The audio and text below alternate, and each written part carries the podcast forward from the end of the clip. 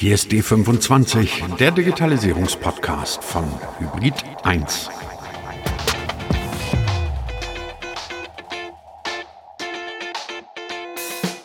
Eine kleine, ebenso wahre und hochaktuelle Geschichte zu Beginn dieser neuen Folge von D25.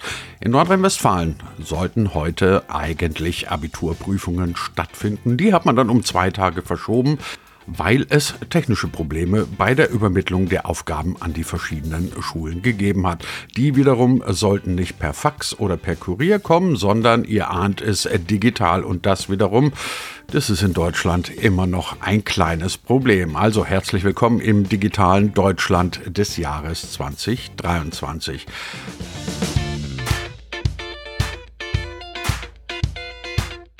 Dafür, dass solche Sachen immer noch verlässlich schiefgehen, gibt es vermutlich eine ganze Menge Gründe. Einer davon könnte der Fachkräftemangel sein. Richtig gehört, IT-Leute gibt es viel zu wenige, aus welchen Gründen auch immer. Woran liegt es, dass es in einem solchen Job ernsthaft einen Fachkräftemangel gibt. Das besprechen wir heute mit jemand, der sich damit fantastisch auskennt, nämlich mit Sead Achmetovic. Er ist der CEO und Gründer einer Plattform namens We Are Developers und die wiederum ist die größte Jobbörse in Europa für genau eben solche IT-Fachkräfte. Und damit sage ich herzlich willkommen zu einer neuen Folge von D25. Nach einer kleinen urlaubsbedingten Oster- und sonst was Pause geht's jetzt wieder mit Volldampf weiter mit dem Podcast, mit dem Digitalisierungspodcast von Hybrid 1. Mein Name ist Christian Jakubetz und ich wünsche erkenntnisreiche 20 Minuten. Seat, die erste Frage, die ich dir stellen muss, ist eine möglicherweise total äh, dumme und naive und vielleicht ähm, bringt sie dich jetzt auch ein bisschen zu schmunzeln und eventuell denkst du dir auch, ähm, wie kann man denn so eine Frage stellen? Ich stelle sie trotzdem. Wir reden in Deutschland und möglicherweise in ganz Europa permanent von einem IT-Fachkräftemangel. Und ich sitze dann so ganz naiv da und denke mir, wie kann das passieren, dass es einen IT-Fachkräftemangel gibt, wenn wir doch eigentlich irgendwie alle seit 20 Jahren wissen, dass IT eine Wachstumsbranche, eine boomende Branche ist und auf absehbare Zeit auch bleiben wird. Kannst du es mir erklären? Warum fehlen uns IT-Fachkräfte? Ja, absolut. Also das ist wahrscheinlich auch schon die, die schwierigste Frage zum Einstieg. Ich denke, da gibt's ganz, ganz viele verschiedene Gründe. Ähm, ja, es, ich glaube, es hat gefühlt wirklich 10, 20, 30 Jahren sprechen wir darüber, dass wir natürlich die in der Ausbildung digitaler werden müssen, dass wir im Prinzip in Zukunft äh, in allen möglichen Jobrollen entsprechende technische Skills benötigen und so weiter. Allerdings glaube ich auch, dass es nie wirklich klar ist, in welchen Bereichen diese Fachkräfte denn fehlen. Also viele, viele technologische Entwicklungen passieren ja relativ schnell und spontan. Also wenn ich mal jetzt zum Beispiel nur heute die Medienlandschaft anschaue, dann, dann redet jeder, jeder über künstliche Intelligenz. Ähm, es weiß aber eigentlich noch keiner so wirklich, welche Jobrollen das dann im Prinzip äh, hervorbringen wird in den nächsten, in den nächsten Monaten, in den nächsten Jahren, in den nächsten Jahrzehnten. Und deshalb ist es relativ schwierig, sich darauf einzustellen. Ein zweiter wichtiger Grund ist, denke schon, dass wir in, in, in, im Bildungssystem, generell auch in der Ausbildung wahrscheinlich hinten nach sind. Da sind wir langsamer, ist auch äh, schwierig quasi vorherzusehen, was denn heute gelehrt werden sollte, damit man in 20 Jahren noch quasi fit für den Job ist. Das macht es nicht leichter. Und der dritte wichtige Faktor ist, dass wir einfach generell viel Arbeit quasi erschaffen haben in allen möglichen Branchen und gar nicht quasi mit der mit der Bevölkerungsmasse nachkommen. Es ist ja nicht nur so, dass, dass im IT-Bereich Fachkräfte fehlen, es fehlen ja auch in der Pflege Fachkräfte, in der Bildung, in allen möglichen Branchen. Und die, die, die großen Sprünge in der Technologiewelt äh, mit allen möglichen, allen verschiedenen Produktwelten, Branchen und, und so weiter, führt dazu, dass es einfach immer mehr offene Jobs gibt, die man besetzen könnte, aber einfach zu wenig Leute und das sind, glaube ich, so die drei, die drei wichtigsten Faktoren. Und IT ist ja auch ein ganz breiter Begriff. Also das geht ja von jemand, der den Drucker einstellen kann, bis hin zum Programmierer für Systeme in der künstlichen Intelligenz. Insofern, ja, sorry fürs Ausholen, aber in der Tat eine sehr, sehr, sehr wichtige Frage eigentlich. Nee, das ist auch ein guter Punkt, weil du ja auch gerade die Breite dieses Thema, Themas ansprichst. Lass es uns doch mal ein bisschen genauer definieren. Wo fehlen uns denn dann wirklich die Leute? Also fehlen die tatsächlich in der gesamten, von dir jetzt definierten Breite oder also ich sage es jetzt mal ganz salopp und, und so wie du es auch formuliert hast, haben wir genügend Leute, die zwar einen Drucker anstecken können, aber zu wenige, die Prompt Engineering können. Also um mal wirklich mhm. die ganze Bandbreite mitzunehmen. Ja, also im Prinzip, du sagst ja, du hast jetzt gerade eigentlich einen Jobtitel genannt, den es, glaube ich, so noch gar nicht gibt oder zumindest nicht in der breiten Masse bekannt, Prompt Engineering. Ich glaube, die meisten haben das noch nie gehört, ist aber auf jeden Fall etwas, was in den nächsten, äh, nächsten Jahren äh, sehr interessant werden wird.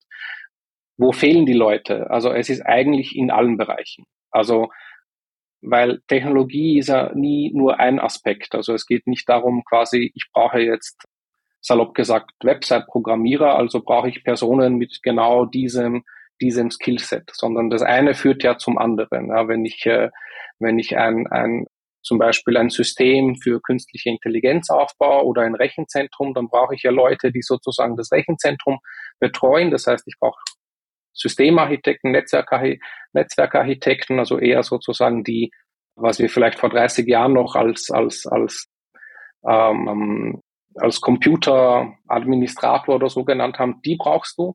Du brauchst Programmierer, du brauchst Leute, die wissen, wie man, wie man äh, Systeme hochskaliert. Du brauchst Leute, die die Sicherheitsaspekte von Systemen kennen, also Security-Experten. Du brauchst Tester für die Qualitätssicherung. Du brauchst äh, eigentlich ganz, ganz viele verschiedene Rollen, um einfach nur ein ganz normales Produkt äh, auf den Markt zu bringen. Das heißt, es fehlt schon in der ganzen Brandbreite in Wirklichkeit. Also wenn wir reden über IT, dann ist es ja nicht nur Softwareentwickler, sondern das umfasst ja auch Security-Experten, das umfasst äh, auch Leute, die einfach nur quasi das Product ownen, also sozusagen äh, die Produktvorgaben auch mitgestalten und so weiter und so fort. Betreibt ihr eine Plattform, Europas größte Plattform für quasi IT-Fachkräfte. Müsst ihr die Leute mit dem Lasso einfangen oder wie, wie kriegt man die überhaupt nur? Beziehungsweise gibt es überhaupt, na anscheinend gibt es in einen Markt für eine Vermittlungsplattform, weil ich stelle mir vor, dass die Leute gar nicht vermittelt werden müssen, sondern dass die, also wenn, wenn du heute, sagen wir, wirklich als Prompt-Ingenieur auf die Straße gehst, kann ich mir jetzt nicht vorstellen, dass du lange auf Jobsuche bist. Das ist auch richtig. Also auch äh, generell IT-Fachkräfte müssen nicht äh, sehr lange sozusagen einen Job suchen, wenn sie einen finden müssen. Ähm, für uns ist es so, wir sind ja ein Marktplatz. Also auf der einen Seite gibt es Unternehmen, die suchen Fachkräfte und auf der anderen Seite gibt es Fachkräfte, die wollen ja trotzdem einen guten Überblick darüber haben, welche Jobs gibt es überhaupt am Markt, ja, welche Unternehmen gibt es, was bieten die einem an und so weiter. Und insofern sind wir ja nur sozusagen ein Vermittler. Es ist aber keine, keine Fachkraft dazu gebunden, natürlich über unsere Jobplattform einen, einen Job auch anzunehmen. Das Problem, was die Firmen haben, ist, dass sie Sichtbarkeit benötigen. Nur weil man einen Job bei sich auf der Website ausschreibt, heißt das ja nicht, dass da jetzt jemand vorbeigeht und diesen auch sieht, sondern man muss ja seine Reichweite verstärken und sozusagen auch zeigen, hey, wir suchen Leute, diese Jobs gibt's bei uns und das sind, das sind dann vielleicht auch Gründe, warum du für uns arbeiten solltest geht auch sehr stark in den, in den Employer Branding Bereich hinein, weil es genügt mittlerweile auch nicht einfach nur einen, einen Job auszuschreiben, sondern man muss sich ja auch irgendwie attraktiv positionieren. Das können Unternehmen bei uns machen. Und auf der anderen Seite haben wir natürlich entsprechend einen, den Marktplatz so, ich sage mal, zentrisch für, für IT-Fachkräfte aufgebaut, dass die relativ schnell einen Überblick bekommen, was, was sie überhaupt interessieren könnte. Insofern ist das sozusagen auch unsere Daseinsberechtigung. Lass uns mal versuchen, dass wir das Ganze vielleicht ein bisschen in Zahlen packen können, weil ich meine, Fachkräftemangel ist ja ein relativer Begriff. Wo beginnt der Mangel? Kann man ja lange drüber streiten. Ich habe unlängst mal Zahlen gelesen, die für Deutschland einen aktuellen Fachkräftemangel von ungefähr 150.000 Stellen äh, berechnet haben. Frage eins an dich, ist das tatsächlich eine Zahl, die realistisch ist und Frage zwei gleich hinterher. Wenn diese Zahl realistisch ist, würde das nicht bedeuten, dass in Deutschland viele Branchen über Jahre hinweg digital eigentlich nicht wirklich entwicklungsfähig sind? Weil, meine, da reden wir ja nicht von dem, von dem Gap oder von dem Fachkräftemangel, wo du sagst, na gut, in einem Jahr haben wir das dann irgendwie wieder, wieder geschlossen. Ja, das stimmt. Also die Zahl erschließt sich mir. Die, sie klingt logisch. Sie ist auch, wenn man den ganzen deutschsprachigen Raum nimmt, noch viel schlimmer. Also in Österreich, glaube ich, laut, laut der Wirtschaftskammer gibt es circa 30.000 unbesetzte Stellen. In der Schweiz auch nochmal so viele, 30, 35.000. Also da kommt man eigentlich schon an, an die 200.000 unbesetzten Stellen alleine im deutschsprachigen Raum. Und äh, ich denke, dass da die Dunkelziffer noch viel, viel höher ist. Das heißt, das sind wahrscheinlich nochmal viel mehr offene Stellen, weil nicht alle sind von der Statistik erfasst. Und man muss dabei aber bedenken, es, es betrifft nicht nur den deutschsprachigen Raum. Also in den USA gibt es diesen IT-Fachkräftemangel ja genauso und auch in UK und in allen anderen Bereichen, sondern es fehlen einfach grundsätzlich die Leute, äh, um alle offenen Stellen zu besetzen. Das heißt, dass diese Schere wird sich auch nicht so schnell schließen, wenn überhaupt. Sie wird, wenn, dann eher schlimmer werden. Was heißt das wieder im Umkehrschluss? Das heißt, dass man sich als Unternehmen, wenn man gute Mitarbeiter finden möchte, wirklich strecken muss. Also man muss wirklich einfach ein, ein, ein guter Arbeitgeber sein, ein, ein, ein gutes Angebot für die, für die Mitarbeiter haben, quasi, um sie nicht nur zu bekommen, sondern auch um, um sie zu halten. Und das ist dann im Prinzip auch dieser sogenannte War for Talent, den es eh seit 20 Jahren, glaube ich, schon gibt in den Medien und der wird jetzt nochmal so, so, so richtig sichtbar. Kann natürlich sein, dass es dann Unternehmen gibt, die auch wirtschaftlich ein, ein Problem bekommen werden, weil sie einfach Projekte nicht mehr abhandeln können. Und ich meine, das passiert im Prinzip eh, eh schon jeden Tag. Es gibt auch in derselben Studie von Bitkom, gibt es auch die Aussage, dass im Prinzip, ich glaube, 82 oder 84 Prozent der Unternehmen sind nicht der Meinung, dass sie ausreichend Zugang zu IT-Fachkräften haben. Insofern schwingt da natürlich auch so ein wenig die Sorge und die Angst mit, dass man, dass man dann irgendwann auch an Wettbewerbsfähigkeit verliert. Insofern ja, ist ein Riesenproblem. Und man kann aber es im Prinzip nur so lösen, indem man einfach ja, sich als super attraktiver Arbeitgeber positioniert, um eben die Talente, Talente zu sich zu holen. Und dann gibt es wahrscheinlich ganz viele Firmen, die werden auf der Strecke bleiben. Noch eine Zahl, die ich gleich in die Runde werfen würde. Ich habe auch gelesen, dass angeblich alleine im öffentlichen Dienst in Deutschland momentan knapp 40.000 Stellen in der IT nicht besetzt sind und dass dieser Fachkräftemangel in der im öffentlichen Dienst in den nächsten Jahren noch viel, viel gravierender wird, weil dort eben jetzt in den nächsten Jahren einigermaßen viele Leute ausscheiden aus dem äh, aktiven Dienst. Jetzt gibt es ja die Debatten darüber, dass sich ganze Länder, dass sich die Verwaltungen, die öffentliche Hand, der Public Sector digitalisieren muss. Jetzt denke ich mir aber, wenn ich mir so angucke, ich weiß nicht, wie es bei euch in, in Österreich ist, aber in Deutschland ist der Public Sector noch nicht wirklich digitalisiert. Also du kannst dir zwar irgendwie einen Personalausweis ausstellen lassen, mit dem du ein paar digitale Funktionen machen kannst, aber es gibt einfach keine Angebote, um sie nutzen zu müssen. Und für jeden Käse, salopp gesagt, muss ich immer noch aufs Amt rennen.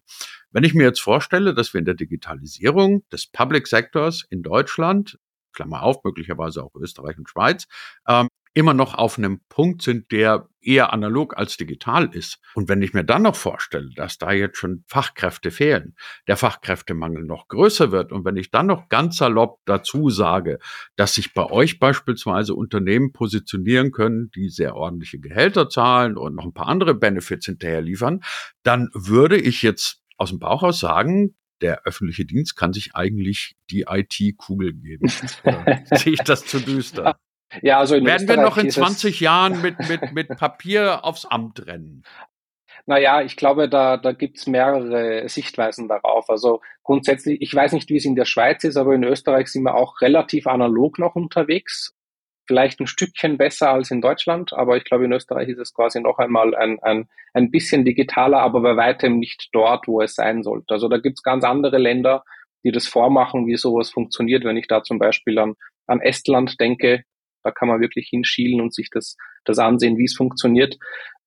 Ich glaube nicht, dass der öffentliche Sektor ein Sek also sich diese ganzen Lösungen selbst programmieren wird können. Und ich bin auch nicht davon überzeugt, dass der öffentliche Sektor das auch tun sollte, sondern da sollte es eher darum gehen, die besten Dienstleister, externen Dienstleister und fertige Lösungen zu finden. Und ich glaube, darauf, darauf läuft es auch hinaus, weil es gibt Unternehmen, die sind spezialisiert auf diverse diverse Teilbereiche von, von, von Technologie, sei es zum Beispiel nur das Thema Authentifizierung zum Beispiel oder Security.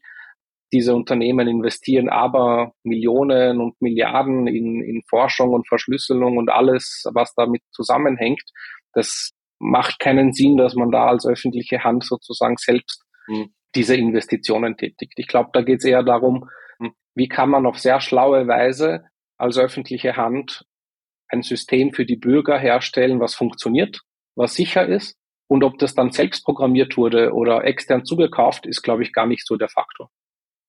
Ansonsten, ja, hast du recht, müssten wir uns dann in 20, 30, 40 Jahren die Kugel geben, wenn wir dann immer noch mit Papier herumlaufen müssen. Jetzt hast du ja ziemlich ausführlich und eindringlich beschrieben, wie man so etwas auf sehr schlaue Weise alles lösen kann, zumindest wenn es um den öffentlichen Dienst geht.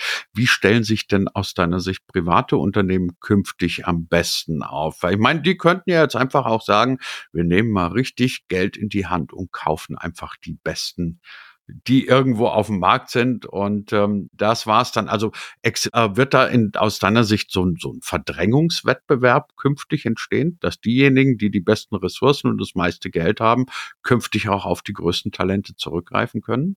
Ja, ich meine, es passiert ja jetzt schon laufend, also die letzten, vor allem, sage ich mal, fünf bis 15 Jahre, wenn man sich die ganzen Zukäufe ansieht von, von den großen amerikanischen Konzernen, dann haben die ja im Prinzip den Markt schon ziemlich aufgekauft. Also alles, was irgendwie technologisch auch nur irgendwie reinpassen könnte in deren Portfolio, hm, haben die sich ja angesehen und dann eben teilweise auch übernommen, äh, ohne jetzt auch zu sehr auf das Produkt zu schauen. Also die Produkte, die sie gekauft haben, die aus diesen Teams oder Unternehmen entstanden sind, wurden ja dann entweder integriert oder, oder einfach sozusagen im, im Keller eingesperrt und man hat sich einfach die Teams sozusagen zugekauft. Äh, äh, insofern glaube ich, ist das schon passiert.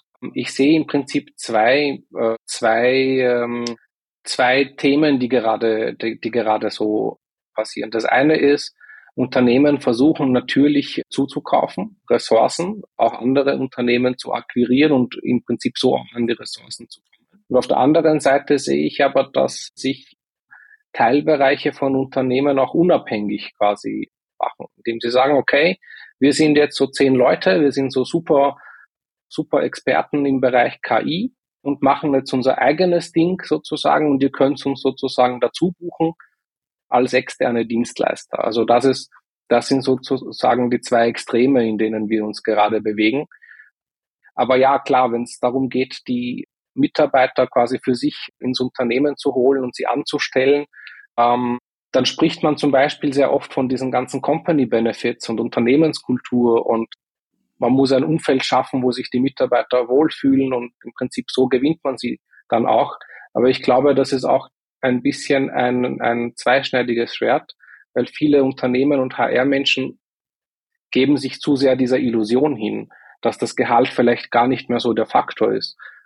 Faktum ist, dass das Gehalt immer noch der wichtigste Faktor ist. Und zwar vielleicht nicht, wenn jetzt ein Softwareentwickler entscheiden muss zwischen 80.000 Euro und 82.000 Euro Gehalt. Diese 2.000 Euro, die kann man wegmachen mit Benefits und mit flexiblen Arbeitszeiten und mit vielen anderen Sachen. Aber wir sehen immer noch eine sehr, sehr starke Schere am Markt, dass es Unternehmen gibt, die halt, sage ich mal, für eine Stelle 80.000 Euro oder 100.000 Euro Gehalt anbieten und dann gibt's andere, die bieten für dieselbe Rolle 70.000 an. So, und dann sage ich mal, dann gibt es eine Vorauswahl. Ich nehme mir alle, die so quasi die, die 100.000 anbieten. Das sind dann drei, vier Unternehmen, die haben ein kompetitives Gehalt. Und dann sind die Benefits der ausschlaggebende Faktor, ob ich quasi zu Firma A, B oder C gehe. Aber wenn ich ohnehin schon irgendwie 20 Prozent weniger an, an finanzieller Kompensation biete, dann werde ich da gar nicht in dieser finalen Ausscheidung mit mitspielen. Und ich glaube, das, das muss man sich einfach äh, so vor Augen führen. Da bin ich froh, dass du diese Wahrheit mal aussprichst, weil ab und zu habe ich dann auch, wenn ich mich so auf den üblichen Plattformen tummle, so bei den Freunden von LinkedIn oder sowas beispielsweise, den mhm. Eindruck, dass manche Leute glauben, wenn du den Leuten eine Tischtennisplatte hinstellst und äh, ja. irgendwas von New Work faselst, dass die dann alle mhm. glücklich sind und zu dir kommen. Ich glaube tatsächlich auch, da regiert der blanke Kapitalismus, was ja auch völlig in Ordnung ist. Und es ist total in Ordnung. Ja, ich sehe das gar nicht negativ, weil ich meine, warum sollte jetzt jemand auf 30 Prozent vom Gehalt verzichten, weil vielleicht dort ein schöner Obstkorb ist? Ich meine, das ist eine, eine Illusion. Ich glaube, man kann diverse Diskrepanzen im Prozentbereich oder wenn es um ein paar tausend Euro bei ganz hohen Gehältern geht, kann man natürlich wegmachen mit, mit guter Arbeitskultur. Das ist, das ist logisch, ja. Aber ich kann nicht erwarten, dass ich äh, Top-Fachkräfte bekomme, indem ich mit, mit 30 Prozent Unterbezahlung. Und das ist aber etwas, was passiert. Ja, und vor allem für die 30.000. Und die Erwartungshaltung ist unrealistisch. Ja, ja. erstens, ne, für die 30.000 kann er sich ja dann auch viele, viele Obstkörbe privat kaufen. Also genau. ist ja dann kann auch vergolden ganz, teilweise. Genau, ein vergoldeter Obstkorb, das ist dann eine ganz nüchterne ökonomische Rechnung. Sehr, du hast vorhin einen Begriff verwendet, an dem kommt man nur heutzutage oder zumindest aktuell gerade überhaupt nicht vorbei, nämlich den der KI. Glaubst du, dass dieses Thema den Markt für das Thema IT-Fachkräfte in der nächsten Zeit nachhaltig verändern wird? Oder ist es immer noch eine Nische, eine tolle Nische, über die gerade viel geredet wird, aber die keine wirklichen, keine wirklichen Auswirkungen haben wird? Also du hast vorhin zum Beispiel gesagt, Prompt Engineer sei immer noch ein relativ unbekannter Job. Auf der anderen Seite habe ich gelesen im Silicon Valley, wo man ja immer ein bisschen weiter ist als bei uns, da werden für solche Leute momentan Jahresgehälter von 300.000 Dollar aufgerufen. Also Nische oder etwas, wo du sagst, oh Gott, das wird das nächste große Ding, bringt mir irgendwie KI-Fachkräfte daher? Das ist eine gute Frage. Also grundsätzlich glaube ich mal, da würde ich gleich vorab schon mal die Angst nehmen. Ich glaube jetzt nicht, dass da jetzt die großen Kündigungswellen kommen, weil jetzt die KI unsere Jobs übernimmt. Also überhaupt nicht. Dafür ist das Ding noch zu sehr in den in den Kinderschuhen und das wird sich über die Jahre und Jahrzehnte noch weiterentwickeln. Der nächste Punkt ist, ich sehe die KI-Geschichte eher quasi als, als wirklich sehr hilfreiches Werkzeug für uns alle, egal in welcher Jobrolle, weil es uns doch eigentlich Arbeit abnehmen soll, die wir ohnehin nicht machen möchten. Und wir dann vielleicht mehr Zeit haben für sinnvollere Arbeit, ähm, kreativere Arbeit, produktivere Arbeit, so dass wir Menschen unsere Ressource sinnvoller auch einsetzen können und jetzt nicht hier irgendwie sitzen und irgendwelche Sachen zum hundertsten Mal neu machen, copy-pasten und so weiter und so fort. Ich glaube auch nicht, dass es den Jobmarkt jetzt von heute auf morgen total, total verändert, weil wie viele Leute kennen wir denn, die wirklich im KI-Bereich arbeiten? Und dann muss man auch immer unterscheiden zwischen Leute, die an der KI arbeiten. Also ich sage mal so quasi die, die Mathematiker, die Statistiker, die Data Scientists, die Programmierer, die KIs entwickeln. Das ist ein Thema, eine Gruppe. Und dann gibt's aber quasi Leute, die eigentlich nicht quasi an der KI selbst arbeiten, sondern die in Jobs arbeiten, die vielleicht von der KI dann, ich will nicht sagen verdrängt werden, aber wo man Aufgabenbereiche hat, die dann vielleicht von der KI übernommen werden. Es wird eine massive Steigerung geben an, an äh, Fachkräften, die an der KI arbeiten oder an verschiedenen KIs. Es gibt ja nicht die eine KI. Es ist ja so wie das Metaverse. Es gibt nicht das eine Metaverse oder die eine Blockchain oder so. Das vergisst man in den Massenmedien oft. Da gibt es ja hunderte verschiedene. Also es wird Spezialisten benötigen, die in diesem Bereich arbeiten. Und auf der anderen Seite, wenn ich jetzt mal überlege, Hausnummer Texter, ja, die können doch äh, die KI als Werkzeug nutzen. Und die Arbeit wird sich vielleicht eher dann darum drehen, wirklich zu überlegen, was möchte ich vermitteln? Welche Fragen muss ich stellen und so weiter und so fort, muss es dann aber nicht mehr selber so quasi runtertippen. Insofern glaube ich, um auf, auf den Beginn der Frage zurückzukommen, ich glaube jetzt nicht, dass sich von heute auf morgen großartig was ändert. Es wird eigentlich nur besser werden. Und klar, mit jeder, mit jedem technologischen Wandel oder mit jeder großen technologischen Entwicklung wird es die ein oder anderen Wehwehchen geben. Aber das sind, glaube ich, meiner Meinung nach dann eher Randerscheinungen. Kurzer Schlenker, weil du den Begriff gerade verwendet hast, dann ist mir aufgefallen, den habe ich vor zwei Jahren ungefähr so oft gehört wie jetzt gerade KI und dann habe ich ihn ganz lange nicht mehr gehört. Blockchain, gibt es ja. das Thema noch? Ja, absolut. ähm, ist genauso, ist genauso prominent noch am Markt wie, wie früher, nur es dreht sich halt bei Blockchain auch nicht alles um Bitcoin. Auch hier in den Medien sehr viel Bitcoin, Bitcoin, Bitcoin, Blockchain ich würde mal sagen, dass auf der Straße 99 Prozent der Menschen, wenn man sie fragt, was eine Blockchain, dass das eh keiner beantworten kann. Im Prinzip handelt, handelt es sich hier auch um eine Technologie, sagen wir mal im einfachsten ausgedrückt, dezentrale Datenbanken. Es gibt ganz viele interessante Anwendungsfälle, wo man das, wo man das nutzen kann, ohne diesen ganzen Kryptowahnsinn.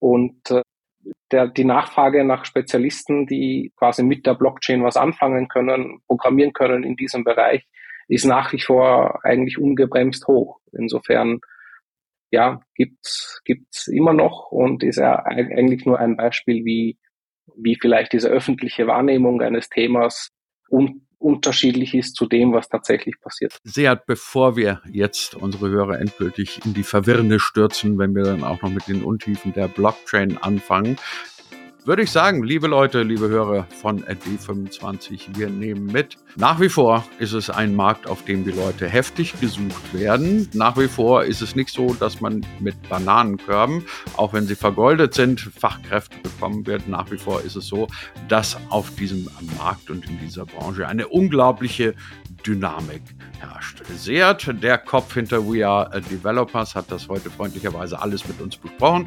Dafür äh, danke ich ihm ganz herzlich. Seat, vielen Dank für deine Zeit und für die vielen spannenden Erkenntnisse.